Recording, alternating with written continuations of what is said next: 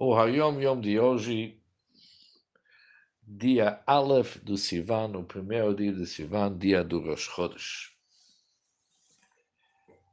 Tem um dito, Zrok Hutra Aikrekai. Isso significa o seguinte, jogue um bastão para o alto e ele cairá para o lado de seu raiz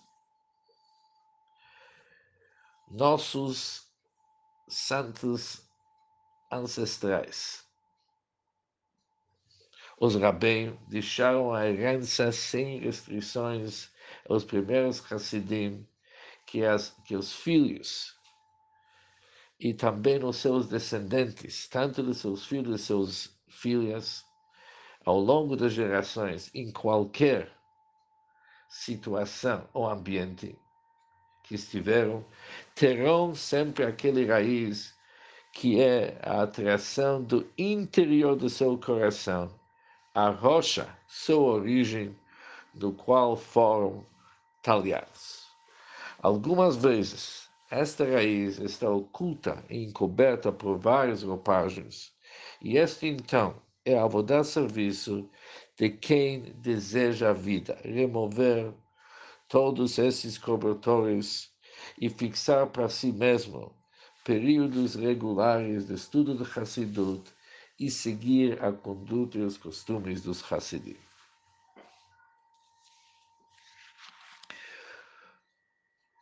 Ou seja, a explicação desse dito é o seguinte: nossos sábios falam quando se joga um bastão para o ar, ele volta para sua raiz, para seu início sob a terra. E isso é um exemplo para o Brachá de nossos rebes, que sempre os nossos descendentes vão sempre poder voltar para seus raízes, independente das suas caídas.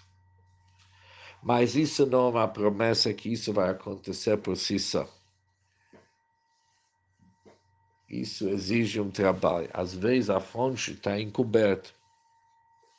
Por isso, os descendentes nossos, os descendentes de todos os Hassidim, eles devem retirar, remover esses cobertores.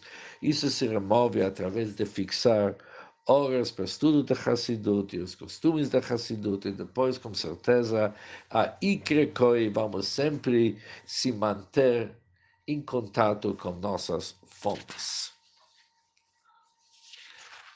É interessante que o nosso Rebbe, ele deixou claro que isso não significa apenas para alguém que é um Hassid, e ele é um descendente daqueles que eram os Hassidim, os primeiros Hassidim.